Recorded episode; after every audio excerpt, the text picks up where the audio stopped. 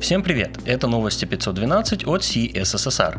В этом выпуске мы поговорим о релизе Angular 17 и его омоложении, .NET 8, об архитектуре хранения сообщений в Discord, причинах нелюбви к Next.js и тонкостях Unicode. Также мы коснемся разработки Figma плагинов WebAuthn и применения ESBuild на проде вместо Webpack. В конце мы посмотрим на парочку казусов, связанных с чат GPT. А еще, кажется, астрологи объявили неделю подборок, потому что в интересных публикациях в этот раз их очень много.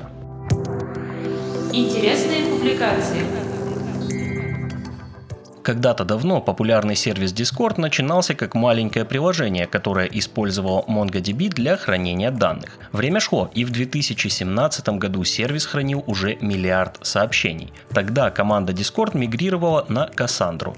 Пять лет ребята спали спокойно, и настало время перемен. Сейчас в Discord уже более триллиона сообщений, и начались проблемы с производительностью. О том, как эта проблема решилась, рассказал в блоге Discord Бо Ингрэм. Если коротко, то базы мигрировали на ScyllaDB, а для данных написали специальные сервисы на Rust, которые помогли безопасно конкурентно работать с данными. В итоге Discord не посыпался даже во время финала чемпионата мира по футболу. Также в статье приведена статистика после этих архитектурных изменений.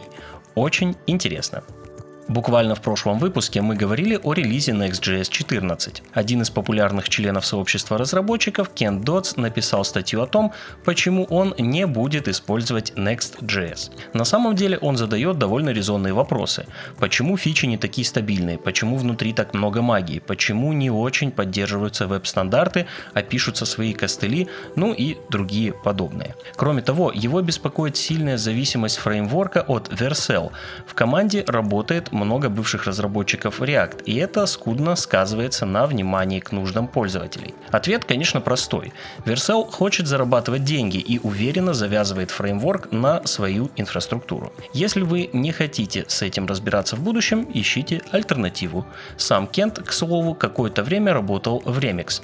Не обращайте внимания на его отсылки к нему. Но в целом вопросы и правда резонные. Дмитрий Казаков на Хабре решил рассказать о том, можно ли уже использовать на проде ESBuild вместо Webpack.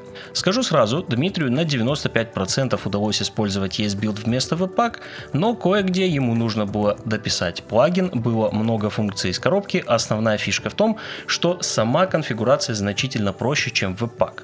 Но в итоге есть нюанс.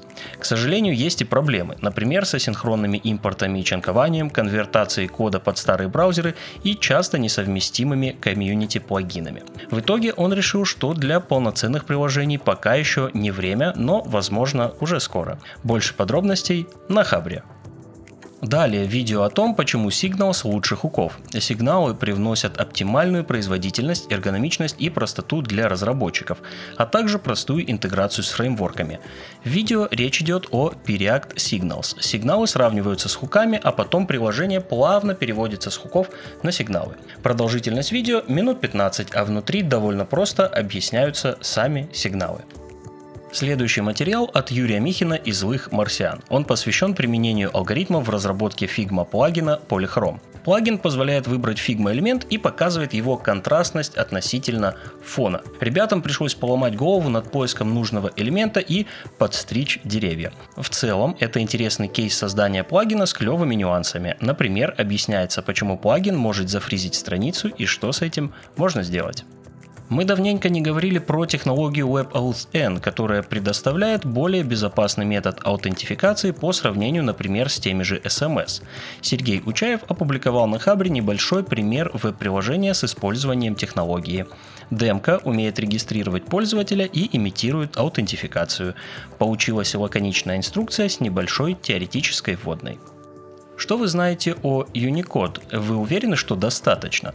Вот вам прекрасный шанс проверить себя и подтянуть знания. Никита Прокопов в своей статье погружает читателей в чудесный мир кодов символов. Объясняет, что там по кодировкам, почему это все важно для чистого английского языка и как вам теперь жить с этими знаниями. Серьезно, если вы думаете, что знаете о Unicode достаточно, просто прочитайте. А теперь те самые подборки, о которых я говорил в начале. Уверен, что вы найдете для себя что-то интересное. Их, кстати, сегодня действительно больше, чем отдельных статей. Первая подборка о манипуляциях с DOM на чистом JavaScript. Если вы забыли, как это выглядит или вам изредка нужно это делать, то это прекрасная шпаргалочка. Внутри разделение манипуляций на базовый, средний и продвинутый уровни, а также раздел с полезными подсказками. Что может пойти не так во время Git Rebase? Много чего. Джулия Эванс спросила об этом в Mastodon и получила аж 14 проблем, которые могут возникнуть при этой операции. Она постаралась описать каждую и добавила полезные советы. Даже если вы Rebase ниндзя, думаю, вам стоит посмотреть. Теперь подборка легковесных JavaScript фреймворков. Она ориентирована на Django разработчиков. Всего там 12 позиций. Вы встретите там HTMX, Alpine.js, Turbo и другие. Далее две подборки от Лира Натала, который много пишет о Node.js и его экосистеме. Первая подборка посвящена лучшим практикам при разработке CLI приложений, а вторая лучшим практикам безопасности Node.js.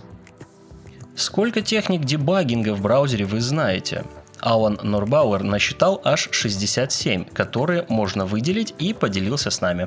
Там довольно много неочевидных фич и есть прекрасное разделение по категориям. Еще одна подборка касается собесов. В этой статье собраны редкие темы, которые разделены на разные категории. Автор собирал их по своим друзьям и из своего опыта. Получилось неплохо, стоит заглянуть. Завершают рубрику плейлисты с JetBrains JavaScript Day 2023 и Node.js Collab Summit 2023. Новости релизов. Angular съел молодильное яблочко ребрендинга и вышел версией 17. В новую версию добавили встроенный в шаблоны контроль потока выполнения. Оказалось, что у многих разработчиков проблемы с синтаксисом директив типа ng4 и других, поэтому был разработан более понятный интуитивный синтаксис.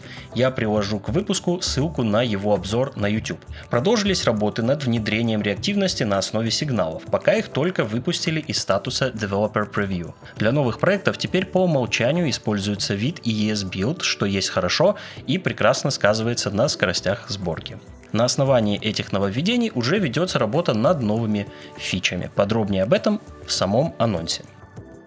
Немного и о ребрендинге Angular. Ребята сделали новый красивый логотип, выпустили свеженький сайт, поработали над документацией, добавили новую песочницу, в которой можно попробовать фреймворк. Также был обновлен официальный вводный курс по Angular, и выглядит он на первый взгляд очень неплохо. Насколько я понимаю, ребята хотят омолодить фреймворк в плане целевой аудитории пользователей и привлечь к использованию Angular больше разработчиков в общем.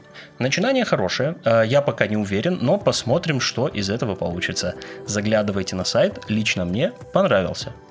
Другой крупный релиз – это релиз .NET 8. Это следующая LTS-версия платформы для разработки от Microsoft. Напомню, что это собирательное название всего стека технологий Microsoft для разработки. С этим релизом анонсировали .NET Aspire – стек для построения нативно-облачных приложений, упрощенные возможности использования ИИ в приложениях, улучшения для стека разработки кроссплатформенных приложений и Blazor для full stack ASP.NET проектов.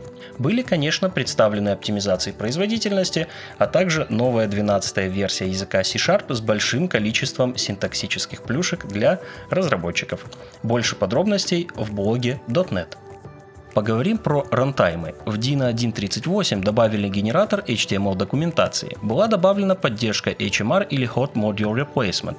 Давно, кстати, было пора. А также экспериментальная поддержка NPM. Кроме того, теперь Dino трансформирует JSX во много раз быстрее для серверного рендеринга. Больше подробностей в Release Notes продолжают один за другим выходить патчи бан с багфиксами. Я буду останавливаться только на более-менее интересных. Например, в релизе 1.0.13 была добавлена поддержка VIT 5 и Rollup 4, а также модуля Node HTTP 2. Хорошая новость в том, что в патчах количество багов исчисляется уже не сотнями.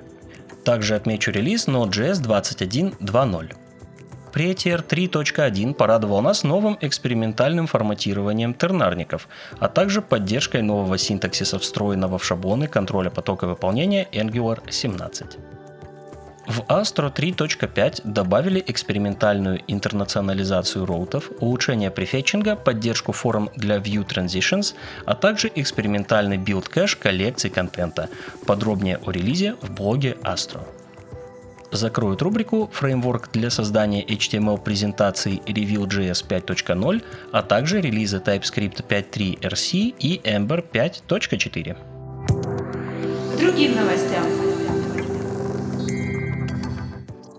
Прошла GitHub Universe 2023. На ежегодной презентации рассказали о том, что GitHub как платформа при помощи Copilot эволюционирует в заряженную II-платформу для разработчиков. Это разработка при помощи Copilot, безопасность на базе II, интеграции с другими продуктами, например, IDE от JetBrains. Больше подробностей по ссылке в описании.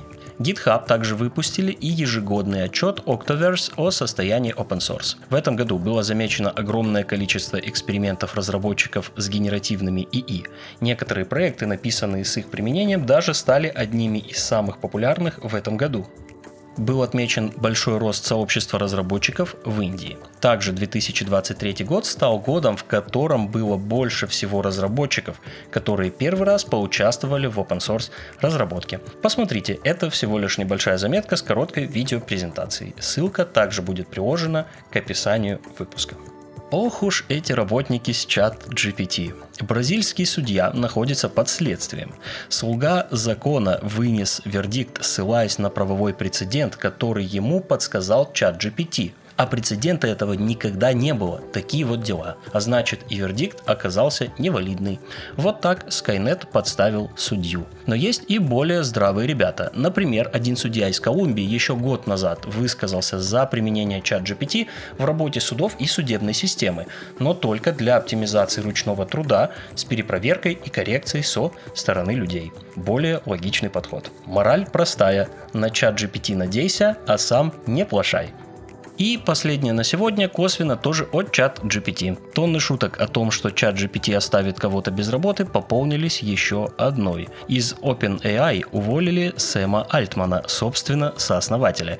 И актуальная шутка на сегодня о том, что чат GPT оставил без работы иронично как раз его. Это, конечно же, шутка. Следом за ним потянулись другой сооснователь, ведущие исследователи и так далее. А в итоге их всех, скорее всего, приютит Microsoft. И история еще продолжается называется. Больше подробностей по ссылке «Целая Санта-Барбара».